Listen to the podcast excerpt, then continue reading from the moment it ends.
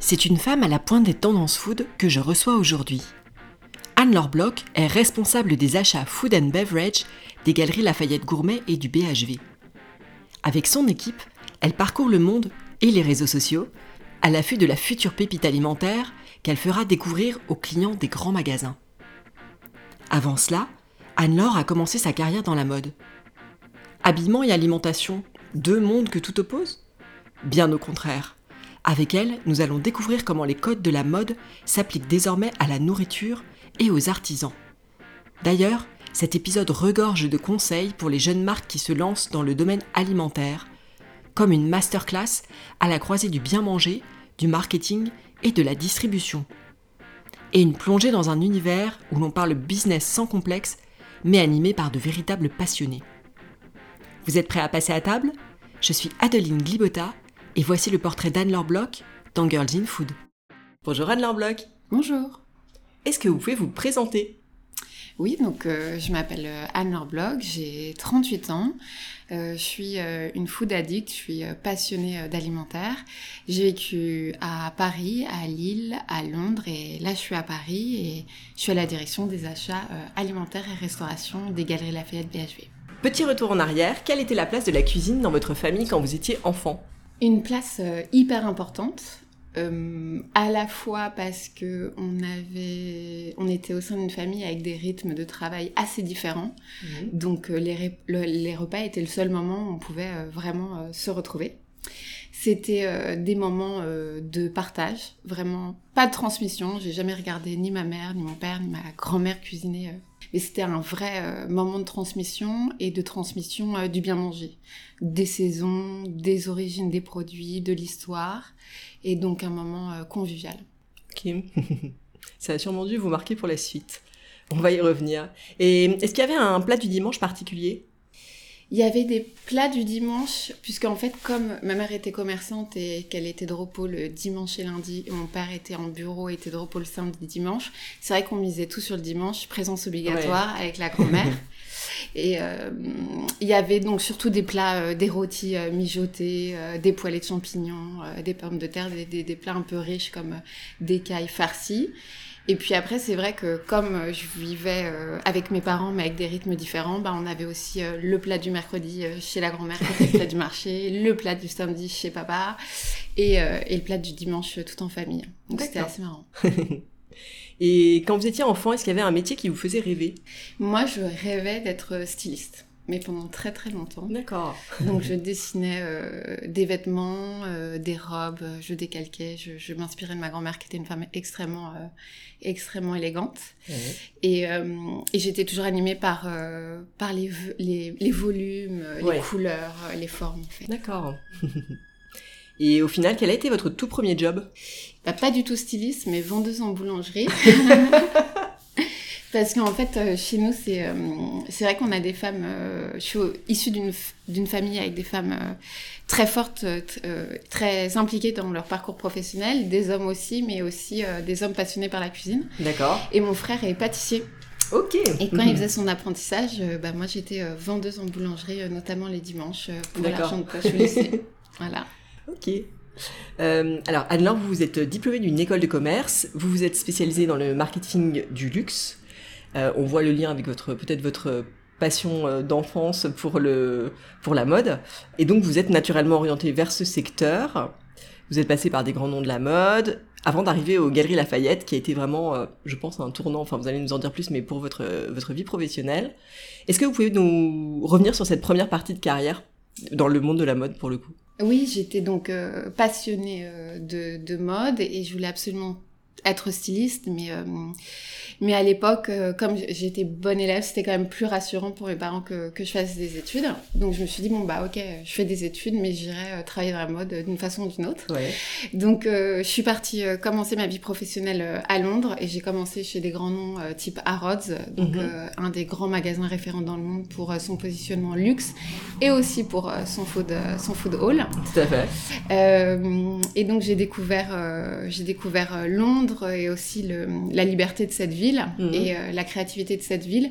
Et je travaillais pour euh, des marques euh, italiennes et françaises qui souhaitaient s'implanter sur le Royaume-Uni et notamment Armani. D'accord. Donc j'ai évolué dix ans dans la mode et j'étais passionnée par bah, ce que je vous disais tout à l'heure, les volumes, les créations, tout l'aspect créatif et et, et aujourd'hui, en fait, c'est toutes ces motivations que j'avais pour la mode qui m'animent euh, dans l'alimentaire. Toute, mhm. toute, cette création euh, qu'on peut retrouver euh, au sein des, des, offres et des artisans, en fait. Bon, on comprend que votre intérêt pour la gastronomie, il est né bah, voilà, déjà d'une famille où on aimait bien manger, où c'était quelque chose d'important. Est-ce que quand vous travaillez dans la mode, la, la food, en fait, ça vous occupait comme loisir? Est-ce que c'était quand même quelque chose qui qui vous titillait ou? C'est quelque chose qui m'a toujours titillé et, euh, et c'est comme ça qu'on est venu vers moi parce que bah je faisais comme tout le monde les fashion week, je voyageais, j'allais acheter euh, des mon dernier poste galerie c'était euh, aux achats chaussures donc j'allais beaucoup en Europe pour acheter des chaussures, les développer en usine etc. Et au lieu de faire des photos de fashion week, bah moi je faisais des photos de plats, de restaurants et quand je partais en voyage, bah ma première préoccupation c'était de trouver le meilleur restaurant qui rentrait dans le budget etc. Je connais voilà. Donc voilà, ça a toujours été, euh, ça a été toujours une passion et qui est liée vraiment à mon, mon éducation, euh, comme je l'expliquais, puisqu'on a mis euh, l'alimentation au cœur de notre éducation. Et donc, et ma curiosité, et je pense les voyages. Les voyages, ça m'a beaucoup ouvert sur sur la culture culinaire. Et c'est comme ça que petit à petit, en voyageant, en rencontrant des gens passionnés dans l'alimentaire, en rencontrant des artisans, en fréquentant les artisans, je me suis, je suis devenue addict en fait. Et comment s'est fait la transition professionnelle, pour le coup, entre euh, vos fonctions dans la mode et dans la gastronomie? Parce qu'il y a une particularité dans votre parcours, c'est que vous étiez déjà euh, aux Galeries Lafayette, donc aux achats mode, et vous avez fait la transition vers les achats euh, alimentaires. en fait, c'était pas une transition, c'était pas du tout anticipé. C'est ma direction qui est venue me voir en me disant qu'il y avait une opportunité de création de poste euh, pour euh, l'alimentaire à la direction des achats.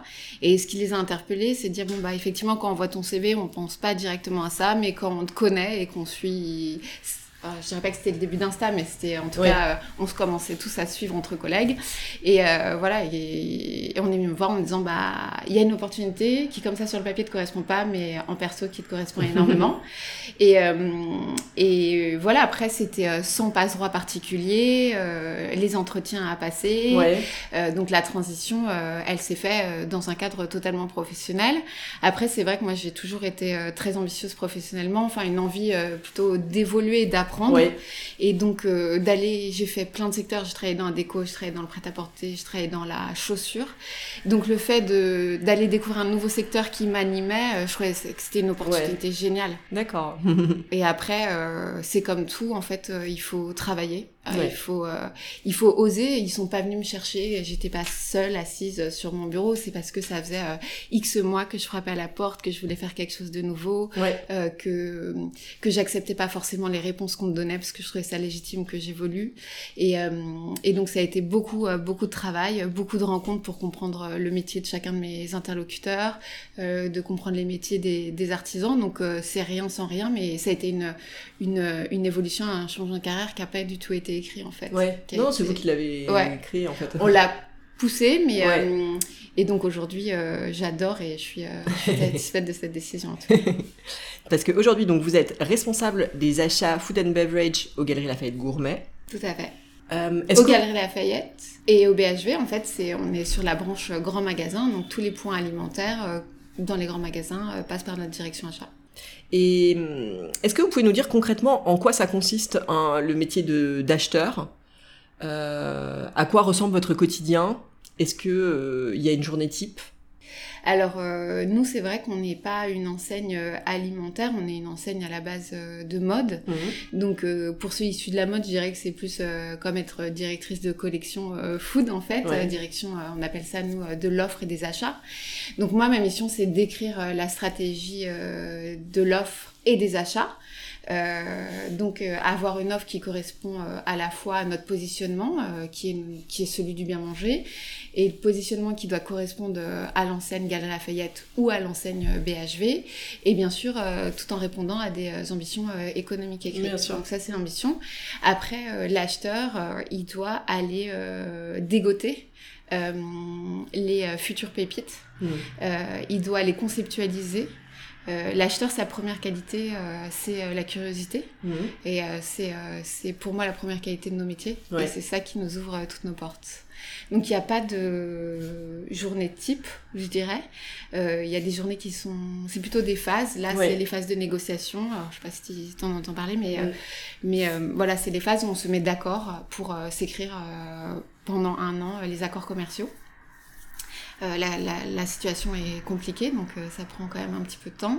Euh, et après, c'est beaucoup de rencontres, beaucoup, mhm. beaucoup de rencontres, beaucoup de prospection, beaucoup d'échanges pour voir comment on peut travailler ensemble et que tout le monde soit satisfait dans, dans cet accord. Et puis faire constamment évoluer l'offre, puisqu'en fait, notre monde évolue, mhm. notre clientèle évolue, et donc il faut que l'offre corresponde à l'évolution de tout ça. Oui, bien sûr. Ok. Et hum, une question pour faire le lien entre ton ancien métier et ton métier, euh, tes fonctions actuelles. Tu nous en as parlé rapidement tout à l'heure, mais quelles sont les connaissances du monde de la mode et de ces codes, entre guillemets, qui te sont utiles dans tes fonctions actuelles? Comment est-ce que ça te... Est-ce qu'il y a un lien ou est-ce que... Pas, pas forcément, enfin... En fait, le mode, euh, le monde de, de la food se transforme. Alors, je généralise pas, mais en tout cas sur notre secteur, puisque je, je parle en tant que grand magasin. Euh, se transforme comme a pu se transformer euh, le monde de la mode il y a quelques années. Donc c'est comme si euh, j'avais la possibilité d'anticiper ou, ou de, de, pouvoir réagir à ces changements. Et c'est des changements hyper concrets. C'est par exemple la saisonnalité des collections. On voit que les, les plus grands noms nous proposent, au-delà du respect des saisons, mais une saisonnalité de l'offre, mhm. animée par, en mode par l'hiver et l'été et animée par nos pâtissiers, par exemple, par Noël, la Saint-Valentin et Pâques. Donc on voit qu'il y a une vraie saisonnalité, il y a une recherche de collaboration, d'exclusivité. D'accord, ouais. Euh, il y a aussi le fait que bah, les créateurs sont à la mode. Bah, il y a quelques années, c'était les créateurs de mode qu'on mettait sur le devant de la scène. Aujourd'hui, c'est quand même euh, les pâtissiers, les, chefs, euh, les artisans, qui sont exactement mis sur le devant de la scène, qui sont hyper demandés par les médias et, et qui sont connus en, renommée spontanée. Mm-hmm. Donc ça c'est intéressant. Et un côté plus business, c'est la retailisation, c'est le transformer en retail, donc d'ouvrir des boutiques. Ça c'est extrêmement commun si tu prends euh, tous les Sandro, les Match, les Bâches. Oui. Mais avant ça, c'était pas leur cœur de métier. Donc euh, donc toute cette transformation, elle est, euh, elle, elle, se fait, elle se fait dans le monde de l'alimentaire aussi. pour faire le parallèle avec justement les marques de mode dont vous parliez, c'est vous voulez dire que maintenant, les, voilà, les, les pâtissiers, par exemple, ou les artisans, ils, ont ce, ils, ils, adoptent ces codes de, euh, du retail, c'est-à-dire d'ouvrir plusieurs, euh, d'avoir plusieurs boutiques, c'est ça? Exactement. Euh, mm. Aujourd'hui, les chefs les plus développés avec lesquels on travaille, les artisans, cartographient les zones dans lesquelles ils veulent se, se développer et mm. ouvrent leur propre boutique. Ouais. Euh, et non pas une, c'est-à-dire une stratégie de, de retail avec une identité visuelle bien précise, des codes mm. de signalétique bien bien précis, et un pricing aussi euh, étudié et un rituel du service client euh, qui est le même si vous voulez dans la boutique 1, boutique 2 ou boutique 3. Ouais, Donc ça c'est euh, c'est des transformations euh, ah, c'est hyper intéressant ouais. que le que la mode a déjà connu mm. et euh, qu'on retrouve maintenant aujourd'hui dans l'alimentaire et c'est une enfin c'est 4 5 évolutions parmi parmi tant d'autres. je me pose une question, quelle est la est-ce qu'il y a des spécificités pour un artisan quand il est présent dans un grand magasin par rapport à une, boutique euh, en propre ou enfin qu'est-ce que ça qu'est-ce que ça quelle, différence ça fait pour lui? Euh, Il rentre dans un univers. Et ici, chez nous, c'est l'univers euh, du bien manger. Donc, il rentre aussi il rentre dans les murs d'un grand magasin. Et il faut que quand on, recrute un, nouveau partenaire, on signe un nouveau partenaire, il faut que sa position, son positionnement physique, soit cohérent par rapport aux autres marques qui l'entourent.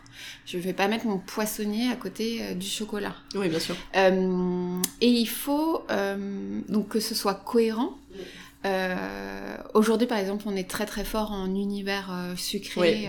on est vraiment différenciant. sucré, chocolatier et pâtisserie. Et c'est parce qu'ils sont rassemblés sur une zone, une même zone, et que chacun a un rôle assez spécifique. Mm. ils ont des pâtes créatives très différentes. Ils ont des desserts signatures, ils ont des renommées euh, différentes selon les zones du monde et ils ont, je dirais, des desserts avec des spécificités euh, différentes. Et ça, c'est la, c'est la particularité euh, d'un grand magasin. Il faut que chacun ait son rôle et sa place. Et après, on est sur un grand magasin, on est quand même sur des positionnements assez haut de gamme les Galeries Lafayette ont toujours voulu, et ainsi que le BHV, avoir des offres en ciseaux, c'est ce qu'on dit, donc des choses assez accessibles jusqu'au luxe. Euh, nos partenaires, nous, euh, font partie des, du haut de la pyramide et représentent notre offre premium mhm. euh, luxe, puisque il faut reconnaître que une pâtisserie à 8 euros, c'est pas une pâtisserie de tous les jours, mm. c'est une pâtisserie de gourmandise. Il faut aussi remettre le prix correct aux bons aliments des bons aliments, ça, des bons aliments, ça se paye parce que ça veut dire des bonnes matières premières. Et on a un mm-hmm. peu peut-être galvaudé un peu les prix euh, dans les années passées. Et donc, ils représentent le haut de cette pyramide. Et après, on a ce qu'on appelle des en dessous des marques d'épicerie positionnantes, donc souvent le libre service qu'on a en bas. Mm. Et ces marques-là, ce qui est important, euh, chacune joue un rôle aussi. On n'a pas besoin d'avoir 36 000 marques qui vendent la même chose. Euh, une histoire et euh, surtout on va surveiller et on va on va surveiller et enquêter sur euh, la distribution en fait de cette marque. Une marque trop distribuée n'a pas d'intérêt pour notre clientèle. notre clientèle ne vient pas rechercher ce qu'elle va chercher en grande distribution. C'est un acte d'achat totalement différent. Donc ça, au-delà du bien manger dont je te parlais tout à l'heure, la distribution est extrêmement importante. Une marque qui est trop présente mm. a pas forcément sa, place, euh, d'accord. chez nous, c'est des choses à voir en tout cas. Ok. Donc ça, c'est un, oui, oui, c'est un, un, enjeu aussi euh, euh, d'exclusivité ou en tout cas de, de, distribution restreinte euh, pour qu'il y ait une, une, valeur ajoutée aussi. Euh... Il y a un réel enjeu d'exclusivité de distribution euh, restreinte mhm. et puis euh, il y a un enjeu, ça aussi ça vient de, de la mode, il y a un enjeu sur les marques digital natives, mhm. donc issues d'internet et qui et qui se transforment en, en, en, physique et donc ça aussi on, on rencontre beaucoup plus de plus en plus de marques digital natives qui ont, besoin ou envie de se distribuer en, en physique, donc ça c'est très important. Ah c'est hyper intéressant ouais. Et ça ça vient euh, de la mode. La première, c'est Cézanne qui l'a faite. Euh, une des premières. Et puis après, il y a des marques euh, comme de chaussures qui me viennent en tête, comme Bobby's ou Monsieur mhm, Moustache, qui, ont, commencé sur le digital, etc., etc. Et c'est ça qui... Il y a aussi beaucoup de cosmétiques, hein, des marques de cosmétiques, puisque c'est un, un, marché qui, qui, est très fort sur le digital. Et donc voilà, toutes ces marques digital natives, à un moment, se transforment en physique, et c'est ce qu'on appelle le digital. Mhm. Et c'est deux communautés, deux clientèles qui se rencontrent. Et, euh, et donc, euh, donc voilà, il y a plein de stratégies euh, différentes. C'est hyper intéressant. L'achat des grands magasins. C'est très intéressant. Est-ce que vous pouvez nous donner des exemples de d'artisans, de maisons que vous avez soit intégrés récemment ou qui ont présenté une particularité dans le dans l'implantation aux Galeries Lafayette Gourmet ou au BHV euh, je vais m'attarder sur le gourmet parce qu'on a eu euh, deux belles implantations euh, sur le second semestre 2020, malgré un contexte très compliqué et très tendu. Euh, pour nos grands magasins.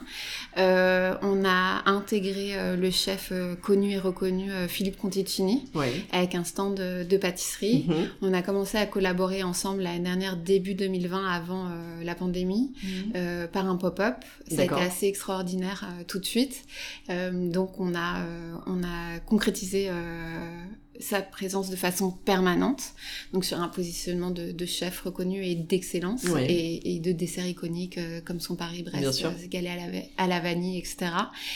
Et un autre qui était moins programmé et qui nous a tous euh, bluffés par la qualité euh, de, de ses créations et son interprétation de la glace, c'est David Vesmael mhm. avec la glacerie. Donc, il est mof au-delà de la qualité qu'il produit, c'est son interprétation de la glace qui nous a vraiment euh, tous euh, intéressés et, euh, et, et qui nous a persuadé qu'il fallait qu'on lui trouve une place dans nos murs. Ok. Et donc aujourd'hui, on est ravis parce que je trouve que David, il désaisonnalise la glace euh, et il en fait euh, quelque chose de ludique et il en fait aussi, euh, il travaille des desserts glacés, ce qui permet aussi à la glace de se positionner en dessert au quotidien, en tout cas toute l'année, non pas que la glace à la boule.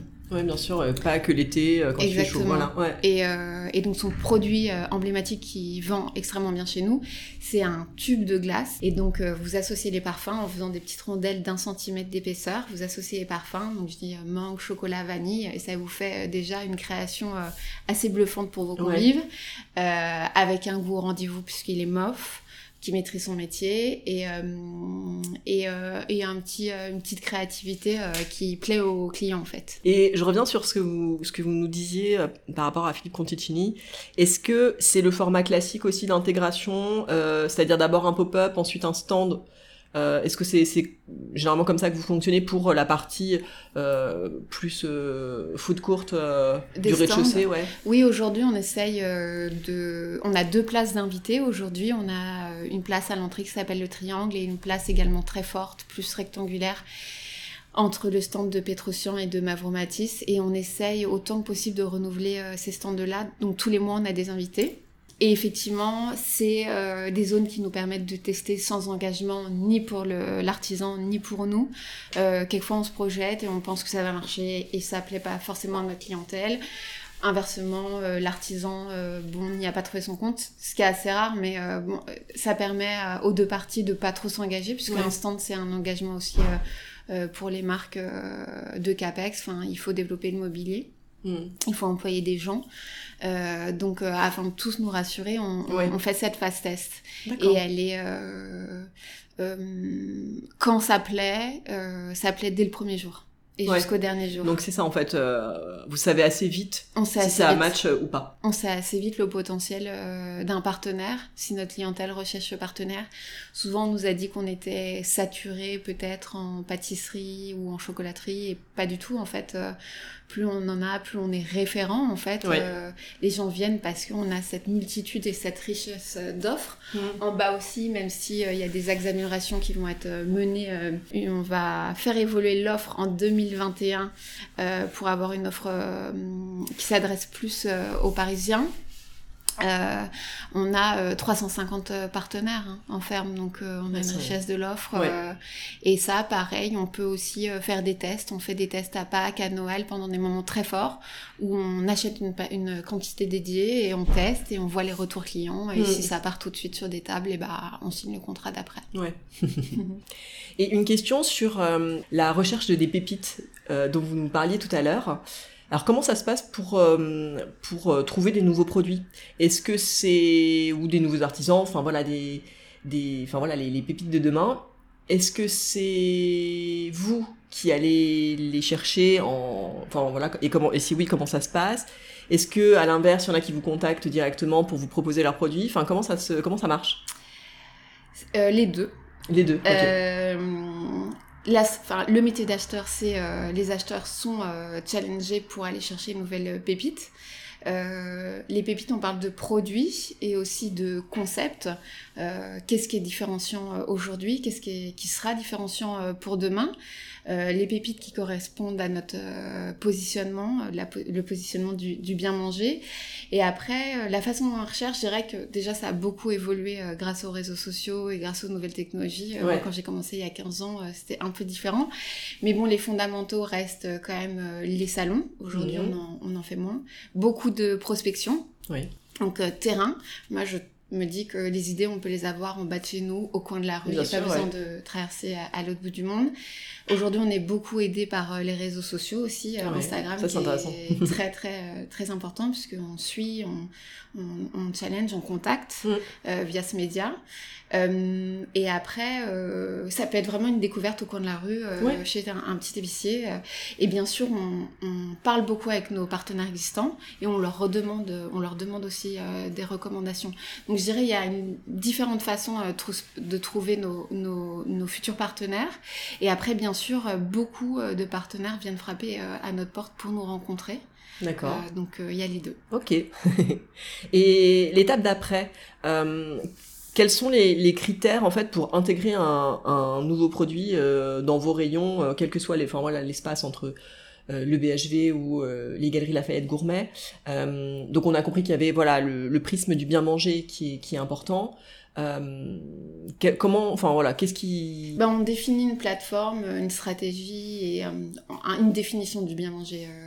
Il, il, est comme ça, il n'y a plus de questions à se poser. On mmh. sait ce qu'on définit par le bien manger.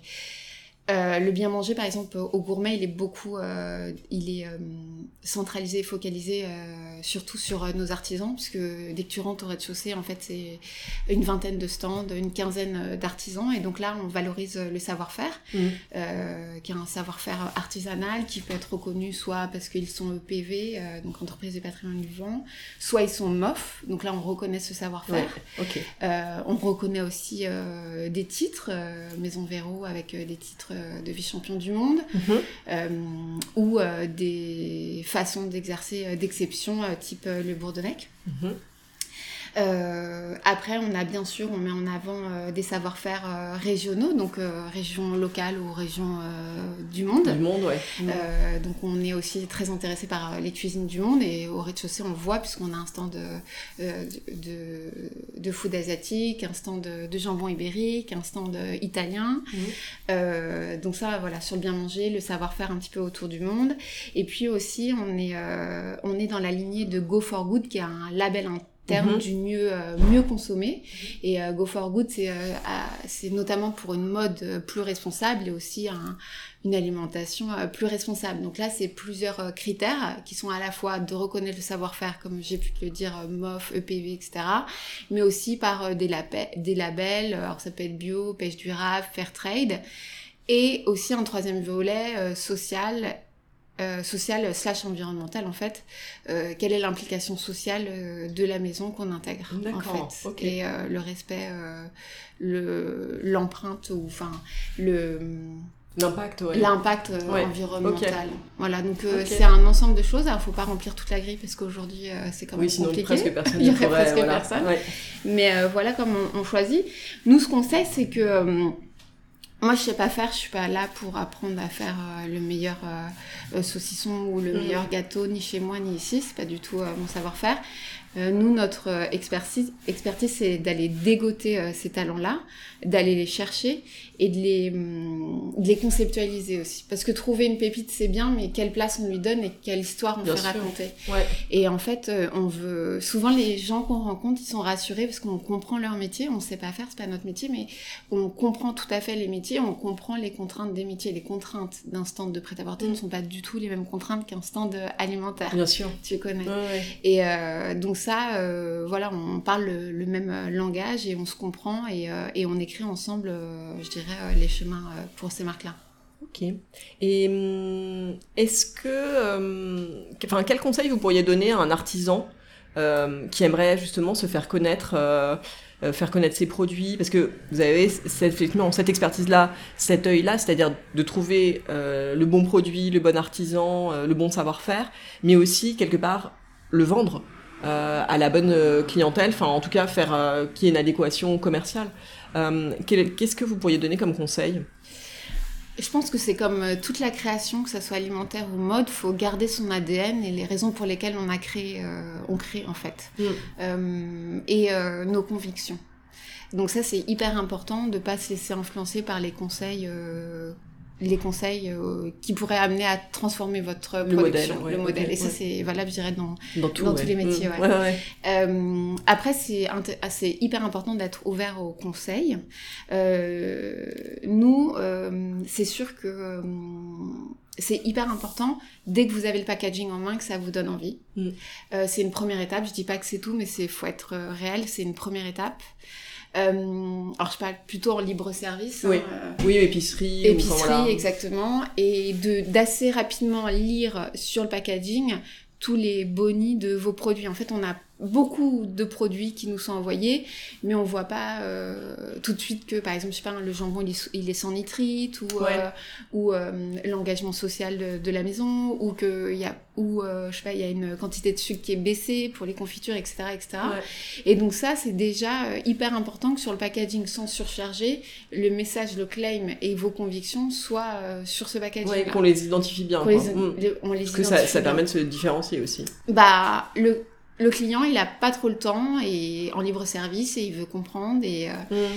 Et après, euh, bah il y a le goût, faut faut pas oublier, voilà. et moi, quand je suis arrivée dans dans l'alimentaire, on m'a dit euh, ici dans l'alimentaire, on ment pas, c'est bon ou c'est pas bon, et c'est vrai, en fait. Et je dis pas qu'on monte dans la mode, je peux faire des dans mon ancien métier, mais il y a un peu plus de subjectivité, on va dire. Euh, ici, c'est assez marrant parce qu'on reçoit des échantillons et on est nombreux à les tester. Et soit on les distribue, soit on les met euh, en distribution avec des demandes de retour. Quand des produits ne partent pas des tables de mise à disposition, c'est un C'est déjà euh, un mauvais départ. Ouais.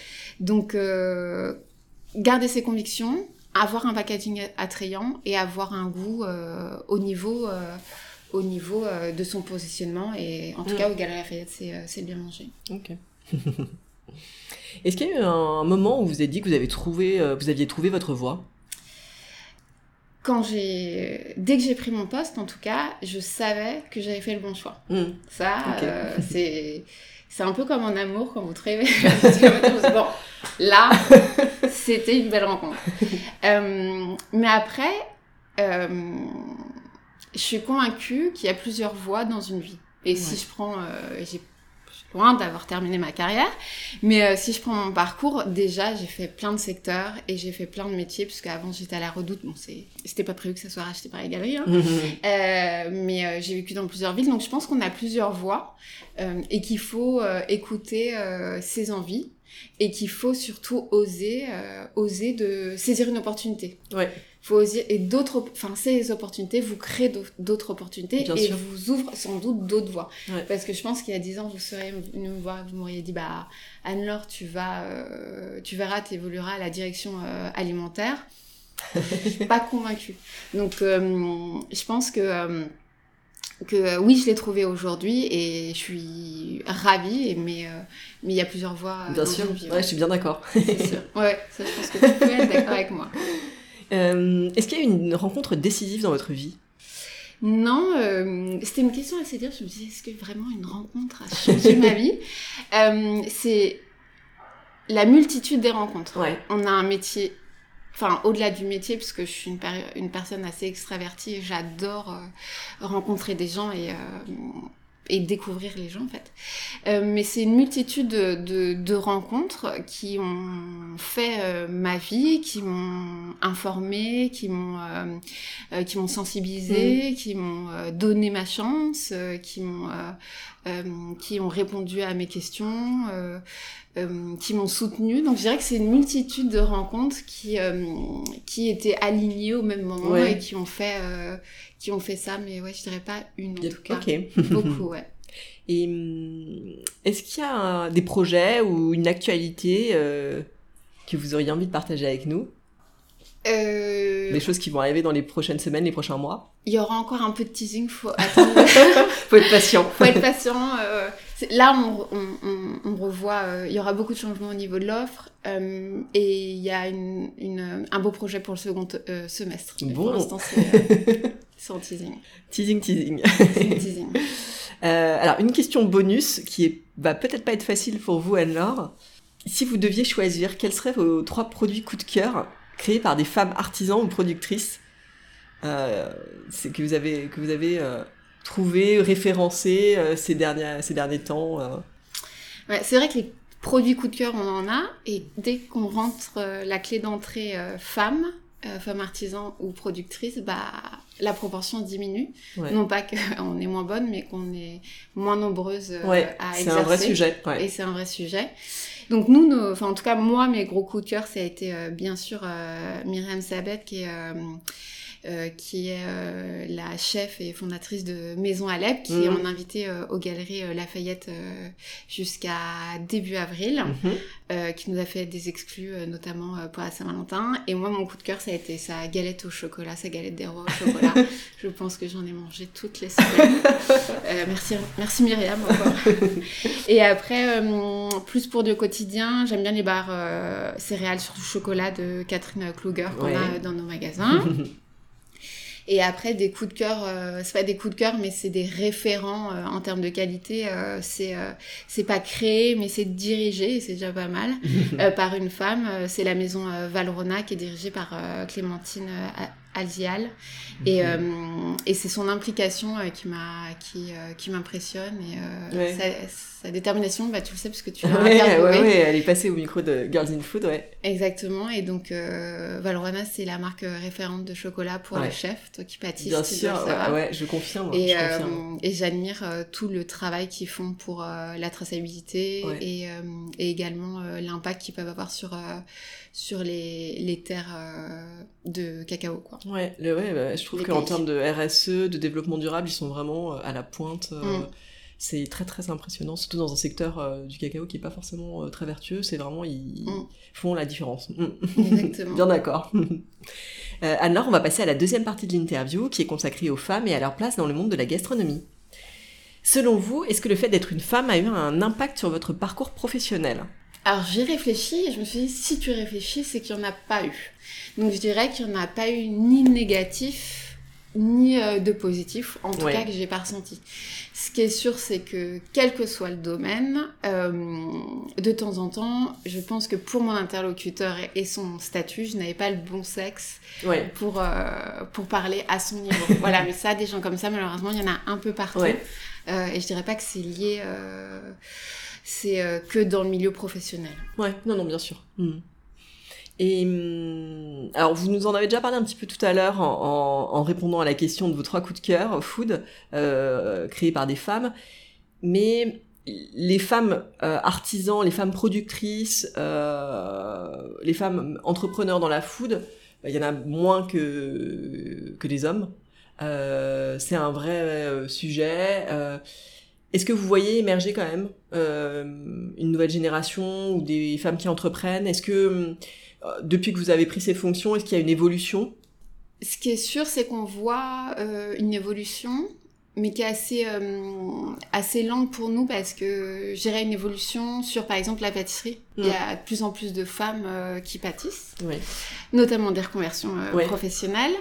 Euh, parce qu'il faut remettre euh, le contexte. hein, euh, Peut-être qu'aujourd'hui, les jeunes générations, j'ai pas été enquêtée dans les écoles de pâtisserie, mais je crois que c'est assez équilibré, les Ouais, écoles ouais, il de a beaucoup, cuisine. il y a beaucoup de filles, ouais. Il y a beaucoup de filles. Euh, à l'époque, c'était pas vraiment des voies royales. Non. Euh, je sais de quoi je parle parce que mon frère est pâtissier et qu'aujourd'hui il a 40 ans. Et encore moins pour les femmes. Ouais. Donc aujourd'hui, en fait, je dirais qu'il y a un vivier manquant sur cette génération Mm, mm, mm. qui est en train de se de, de faire pour quelques-unes une reconversion professionnelle, mais ça ne veut pas dire qu'on peut travailler avec elles. Après, il y a des grandes chefs pâtissières euh, d'hôtel, enfin de luxe, euh, Oui, on les connaît, mais c'est pas pour ça que nous on peut travailler aussi avec oui, bien elles. sûr. Euh, donc euh, oui, il y a un manque euh, qui est plutôt structurel, qui va Mm. changer. Et après, il y a un second créneau qui est très à la mode, c'est la cuisine. On en parlait. Enfin, il y a beaucoup de chefs femmes. Oui. Céline Femme, Alexia Duchesne. Enfin, toutes. si tu prends les top 100, il y en a, il y en a encore beaucoup sur Paris. Donc voilà, il y a une nouvelle génération, plutôt, je dirais, dans le milieu de la restauration Oui, en d'accord. tant que chef. Ouais, ouais. Euh, nous, c'est vrai que on, on recouvre plusieurs secteurs. Euh, je dirais que pour euh, nos stands, que ce soit du salé ou du sucré, on voit quand même moins de femmes, Ouais. euh, comme Myriam avec Maison Alep. Ouais. C'est plus rare. Oui, je pense qu'il faut aussi euh, que le l'entrepreneur ou l'entrepreneuse, enfin la maison en tout cas, ait atteint aussi un certain stade de maturité avant de pouvoir être peut-être référencé euh, Exactement. chez vous. Exactement.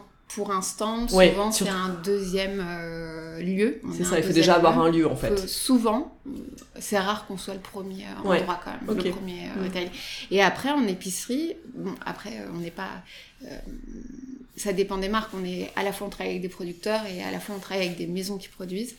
Mais en tant que pour des marques fondatrices, il y, en, il y, en, a quand même. Pour des marques avec des femmes fondatrices, il y en a quand même ou productrices, il y en a quand même très peu aussi. Sur 350 marques référées, référencées. Euh, c'est quand même assez minime si je les comptais. Je pense que je peux les compter. Peut-être pas sur les doigts de ma main, mais on serait pas long, quoi. Ouais, ok. Hmm. Bon, écoute. Il y a plein de choses. Appel à la candidature. Appel à la candidature. Euh, Vous avez entendu le message. après, non, je suis contactée euh, sur LinkedIn ou ici par plus en plus de femmes. Euh, sur, euh, sur des secteurs euh, divers. Elles sont très créatives. Et ce qui est marrant, c'est qu'il y a eu plein d'études, notamment une étude dernièrement, qui montrait que les femmes entrepreneurs étaient meilleures que les hommes, non pas juste être meilleures, mais réussissaient mieux la création d'entreprises que les hommes en tout cas que leur société perdurait plus. D'accord. Donc voilà. il y a de l'espoir. On croit pas en nous. C'est ça en fait. Il faut passer ce premier pas de. Il faut oser, il faut croire en, nous et on a beaucoup plus de femmes qui, parce qu'elles étaient euh, passionnées par euh, la pâtisserie mais allergiques au gluten, euh, ont développé leur propre, leur propre, enfin leur propre farine de légumes ou des préparations culinaires parce que leur enfant était intolérant à tel, mmh. à tel aliment. Donc on voit que ça se transforme, mais c'était pour une raison de vie souvent. Est-ce que vous auriez un conseil à donner à une femme qui nous écoute et qui serait inspirée par votre parcours, qui voudrait marcher sur vos traces est-ce que euh, qu'est-ce que vous pourriez lui donner comme conseil? Moi, je dis toujours euh, qu'il faut euh, oser. Voilà, donc c'est un claim plutôt général dans la vie. faut pas se mettre de barrières. On a trop tendance à, à savoir ou à repérer ce qu'on ne sait pas faire au lieu de repérer ce qu'on sait faire. Mmh. donc je pense qu'il faut oser on vous attend nulle part, mais à la fois partout. C'est-à-dire mmh. que on vous ouvre les portes quand on les euh, quand on essaye de les ouvrir, au moins quand on frappe aux portes. Donc, euh, donc euh, il faut oser, pour moi. je suis 100% d'accord. on, vous reprochera, voilà. En fait, ça passe trop vite. On vous reprochera jamais d'oser. Aujourd'hui, on a tous les outils en fait pour pour oser. alors, je suis pas non plus très vieille, hein, j'ai 38 ans, mais je pense qu'on en avait moins il y a 15 ans quand ah, on cherchait un travail. il fallait rechercher qui était RH, qui s'occupait de mm. ça fallait passer l'assistante de direction, donc on avait même des techniques de négo pour passer l'assistante de direction, aller directement à la personne ciblée. Aujourd'hui, on peut contacter qui on veut, comme on veut, euh, avec la bonne forme et un peu de passion. Euh, je pense qu'on rencontre tout le monde. ah, je suis bien d'accord. Pour finir sur ce sujet, est-ce qu'il y a euh, des femmes qui ont compté dans votre parcours? Alors, ça peut être des femmes avec qui vous avez travaillé, des femmes qui vous inspirent, dites-nous un peu. euh, ça centré assez famille. Moi, euh, les femmes de ma famille m'ont beaucoup inspirée parce que ce sont des travailleuses. Euh, et notamment ma grand-mère, puisque c'était une femme, une femme qui, avait, qui a, qui, a, eu une très belle carrière professionnelle, mhm. euh, qui était très investie, qui arrivait avec un... Ma grand-mère, elle arrivait avec un poste euh, de dactylo dans une petite société qui est devenue euh, plus tard L'Oréal. Ah oui Et donc, elle, voilà, elle a évolué dans les RP. Et donc voilà, elle m'a toujours fait comprendre que tout était possible. Et sachant qu'elle était une femme indépendante et autonome, puisque elle était veuve, elle a été veuve assez, assez, assez jeune. Donc elle a dû euh, subvenir aux, besoins de, sa famille. Donc voilà, elle m'a toujours inspirée, elle m'a toujours posé les bonnes questions. Euh, euh, est-ce que tu... Ok, on te propose ça, mais est-ce que tu aimes Est-ce que tu as envie de faire? Et ça, c'est toujours la question qu'elle me posait. Et c'était ma... C'était ma coach professionnelle. c'est une bonne ligne de conduite. Hein. Alors, on va passer à la dernière partie de l'interview, le questionnaire Girls in Food, des questions pour mieux vous connaître. Est-ce que vous avez un coup de cœur food récent à partager avec nous? Euh, récent, en tout cas c'était avant euh, le premier confinement. J'en ai un peu tous les jours, mais un qui m'a marqué, c'est le restaurant Fief, euh, fait ici en France. C'est le restaurant de Victor euh, mhm, Mercier, issu de, de, Top Chef. en fait, c'est sa passion et ses convictions qui m'ont énormément touchée quand j'ai mhm. été dîner là-bas. Euh, on se fait des secret dinner avec euh, ma moitié, donc je ne savais pas que j'allais là-bas. Et, euh, et, on avait réservé au bar. Euh, donc il a cuisiné devant nous et, et il nous a partagé. euh, il était dans le partage. C'est pas facile pour un chef, on sait. hein, il cuisine et puis c'est un métier. Où en on- plus, euh, oui, communiquer, parler. ouais. communiquer, parler, puis c'est pas un métier où on est, on est formé pour être orateur non plus. Euh, c'est un métier de création et donc moi il m'a extrêmement touchée par la qualité de sa cuisine et on ressent, on ressent sa passion et ses convictions dedans. Ok. S'il y a un plat qui devait résumer votre enfance? C'est hyper dur, j'ai réfléchi, c'est hyper dur. Comme je te dis, j'étais à un carrefour euh, culinaire euh, entre euh, mon père qui nous faisait manger des plats d'adultes quand il nous gardait le samedi des tartares, tartares de bœuf aux échalotes et tabasco, on n'avait pas le choix. Et ma mère qui était une femme pressée et qui avait toujours un, un poisson pané, des coquillettes dans le placard. et, et ma grand-mère, je dirais que c'est plus elle et j'ai des plats, des, de, de- le haddock, elle m'a fait, je sais pas, elle m'a Ouais. fait aimer le haddock. Et je pense que le plat que j'adorais le plus, qui est assez simple, hein, c'était des harengs.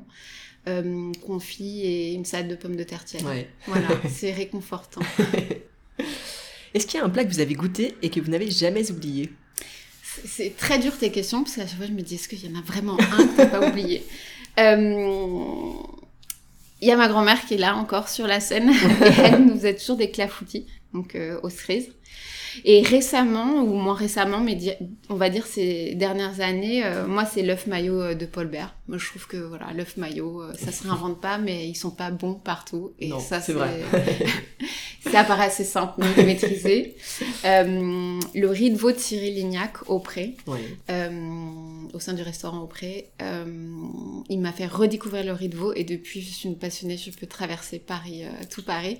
J'ai des goûts très atypiques et assez euh, prononcés. Ouais. On dit qu'il n'y a pas trop de femmes, alors je sais pas si on peut genrer les goûts, pour moi euh, c'est lié à l'éducation. Ouais, c'est- je suis tout à fait d'accord. Euh, je suis plus effectivement euh, riz de veau euh, andouillette que euh, tartelette aux fraises. Voilà. Ouais.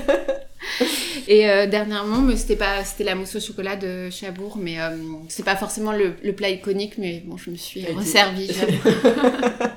Elle était délicieuse, c'est ça ouais, délicieuse à l'huile d'olive, parfaite. Est-ce qu'il y a un aliment que vous détestez? J'en ai qu'un seul, mais alors vraiment, je, je le mangerai jamais. Je pense que c'est le chou de Bruxelles. Ok. L'odeur, la forme, la couleur. Euh, Est-ce qu'il y a un produit que vous avez toujours au frigo ou en tout cas dans votre cuisine? Grosse, grosse consommatrice de beurre salé. euh, j'ai passé toute mon enfance en Bretagne en Ouais. vacances. Et, euh, et donc, j'ai une consommation d'une bretonne, en fait. Avec tout le respect et l'admiration que j'ai pour la région. Est-ce que vous auriez une recommandation de beurre euh, que vous vous achetez, vous achetez pour chez vous euh, Votre petit chouchou en beurre salé? Alors, je suis retournée, euh, j'achète en crèmerie. Ça, Ouais. et Ok. c- donc ici, on a une très bonne crèmerie. Et sinon, je suis plutôt communauté Bay Vert. Ok. Euh, c'est le référent, euh, tout est bien dosé, euh, Mm. plusieurs grammages et c'est un artisan nantais. Mhm. Ok. Quelle est votre recette fétiche, celle que vous faites tout le temps à la maison? Bah, c'est lié à ma Madeleine de Proust, donc c'est les- la salade de pommes de terre. Et justement, quand vous êtes en cuisine, qu'est-ce que vous écoutez? Alors moi, je suis commis dans ma cuisine. Ce, ce que je disais, moi, j'ai pas de savoir-faire, j'ai un, un savoir sur la dégustation Ouais. été. Donc moi, je suis commis, on papote, j'ai le droit de papoter et on a des playlists dédiées euh, pour cuisiner selon euh, l'ambiance. On Ouais. cuisine beaucoup de cuisine du monde, donc euh, ça dépend. Quel serait le resto de votre vie s'il n'en restait qu'un? Nous, on est très euh, cantine. on adore euh, découvrir des petits restaurants et à la fois aller dans des endroits hors normes. Ouais. Donc, si on me laissait une cantine, ça serait peut-être Mulco, la cuisine israélienne rue d'Anguin. Ouais. Et un endroit où je ferais ma vie, c'est bien sûr la chèvre d'or dans le sud pour manger, mais y vivre. Voilà. Également. Et est-ce qu'il y a un, un restaurant qui vous fait rêver, euh, que vous donneriez cher pour tester? Bah, Yamisha, Ah Euh, notamment suite à ton entretien et Ouais. l'interview de d'Adeline. Et, euh, et après, euh, bon, bah, quitte à prendre un des meilleurs du monde, le, Mi- le Mirazur. Ouais. Voilà. Histoire de dire. Il est sur ma liste aussi. euh, histoire de dire qu'on aura droit de dépasser 100 km et d'aller profiter du sud, euh, j'irai. Dernière question de cette interview. Euh, à quelle femme vous céderiez votre place à ce micro? Et bah, il y a plusieurs communautés. Il y a des communautés de chefs, comme euh, la chef euh, du restaurant euh, grec que j'adore du 18e, Etsy. Oui. Donc, euh, Michaela euh, Yaroutsos, j'espère que je déforme pas son nom. Euh, Il y a Myriam Savet, bien sûr, de la maison. Alep, euh, avec euh, qui bah, j'ai pu faire connaissance grâce à, au Galerie Lafayette. Et, et je trouve que son travail est extraordinaire et c'est une femme adorable. Céline Femme, sa, sensibi- sa sensibilité me touche. Et après, des femmes avec qui, avec qui j'ai travaillé, qui sont dans le monde euh, ah, culinaire depuis longtemps, et je pense qu'elles ont beaucoup à nous apprendre. C'est euh, Catherine Véro de la Maison de Véro. Oui. Je l'appelle la femme de l'ombre, parce que sans elle, euh, elle, enfin, ils le savent, euh, son mari et son fils, euh, la Maison Véro, enfin, la Maison Véro n'en serait peut-être pas là. C'est Ouais. euh, important de le dire. Oui, c'est important de le dire. On dit Mm. toujours qu'il y a une femme de l'ombre. En tout cas, il y a une personne de l'ombre. Mm. Euh, et il y a Sylvie Douce qui m'a toujours impressionnée, euh, qui est, euh, bah, qui est à la jeunesse de, et à la création du, du Salon du Chocolat, avec qui on a collaboré en 2019. euh, Ah, super intéressant. avec qui on a fait une, une collaboration et un, pour le, en tant que Galerie Lafayette Gourmet euh, avec le salon de chocolat, des tablettes euh, exclusives avec euh, Jean-Paul Evin. Et son parcours euh, m'impressionne et j'aime bien ses anecdotes. Un grand merci Anne-Laure Bloch. Merci. À bientôt. À bientôt. Un grand merci à Anne-Laure Bloch pour sa participation à Girls in Food. Si ce podcast vous plaît et que vous souhaitez le partager avec le plus grand nombre, rien de plus simple, mettez-lui 5 étoiles et laissez un commentaire dans l'appli Apple Podcast. J'attends vos réactions sur Instagram, ainsi que vos suggestions d'invités. À bientôt pour une nouvelle interview de femmes inspirantes.